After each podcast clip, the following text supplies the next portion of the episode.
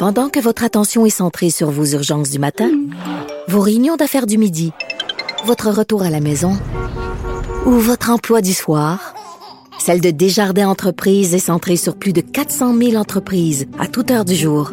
Grâce à notre connaissance des secteurs d'activité et à notre accompagnement spécialisé, nous aidons les entrepreneurs à relever chaque défi pour qu'ils puissent rester centrés sur ce qui compte, le développement de leur entreprise. Ici Ricardo. Et Émilie, marchand d'IGA. On a envie de vous inspirer à bien manger. À moins de 5 la portion. Suffit de repérer les produits valeurs sûres et de les cuisiner avec une de nos recettes. Les valeurs sûres, c'est bien pensé, hein? Bien sûr! Détails sur IGA.net. Cube Radio. En direct à LCN.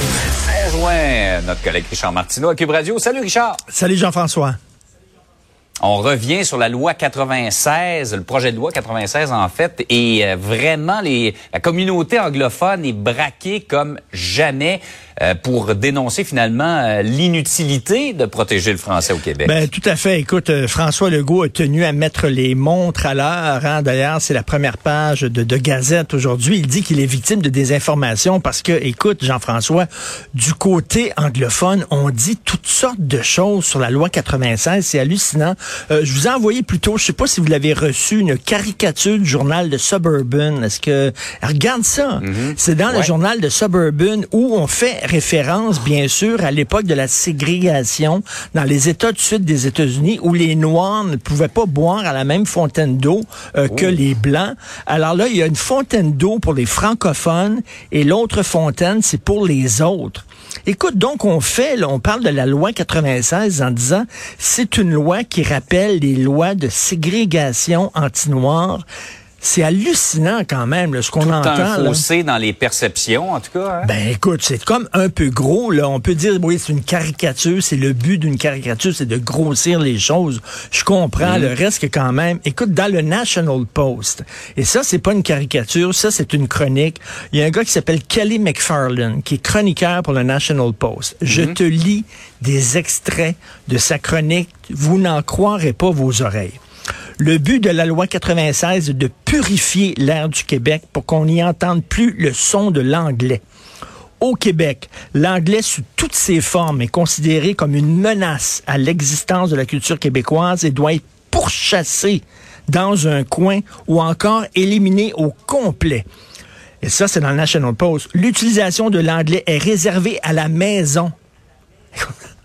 Pardon? L'utilisation de l'anglais est réservée à la au maison au Québec? Écoute, ou à un cercle limité de participants consentants, hors d'écoute des francophones qui ne veulent pas être dérangés par des rappels de son existence. Je me fais tout le temps servir en anglais. C'est comme si les anglophones étaient à la maison, là, dans le sous-sol, puis là, ils pouvaient parler en anglais, mais ils pouvaient pas parler en ça. anglais dans les rues. Et attends une minute, il décrit dans le National Post que le Québec devrait s'inspirer de l'Ontario parce qu'en Ontario, on traite la minorité francophone avec plus d'attention, plus de respect et plus d'efforts d'accommodement que euh, le Québec ne traite les anglophones. Attends une minute, là. Les francophones de l'Ontario sont mieux traités que les anglophones Et- du Québec. Hello! C'est gros. Écoute, là, vraiment. ding dong, ding dong, là. Et ça, c'est dans National Post. Alors, écoute, là, c'est ce qui circule dans le milieu anglophone. Elle est critiquable, la loi 96. Dans, son, dans sa chronique aujourd'hui, Ouais. Mario Dumont dit seulement six mois pour apprendre l'anglais aux nouveaux arrivants, c'est peut-être trop court. Mm. Effectivement. Mais quand tu arrives avec des affaires de même, il y a comme euh, une fin de non-recevoir de la part des anglophones qui est hallucinante. Ouais, c'est en tout cas, je sais pas si ce gars-là a mis les pieds au Québec. Ben, voyons. S'il y vient régulièrement, mais en tout cas, ce qu'il décrit n'est pas n'est pas notre perception Pas de la vraiment. situation à Montréal. Pas autres. Par ailleurs, euh, pour la guerre en Ukraine, euh, il semble que selon des experts, on n'est pas sorti du bois. Ben écoute, en interview hein, tous les jours, euh, Jean-François, Ouais. moi aussi à Cube Radio tous les jours, les choses sont, vont, sont vraiment pas, elles vont pas du bon bord. Là. Emmanuel Macron dit à Zelensky, le président de l'Ukraine, peut-être qu'il serait temps que vous pensiez à céder certains territoires pour acheter la paix.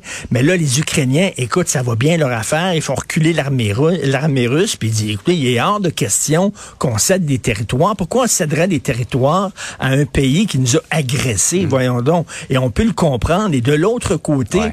en Russie, ben écoute, la Finlande et la Suède qui rejoignent l'OTAN, euh, c'est un sacré coup euh, dans une gifle à leur visage.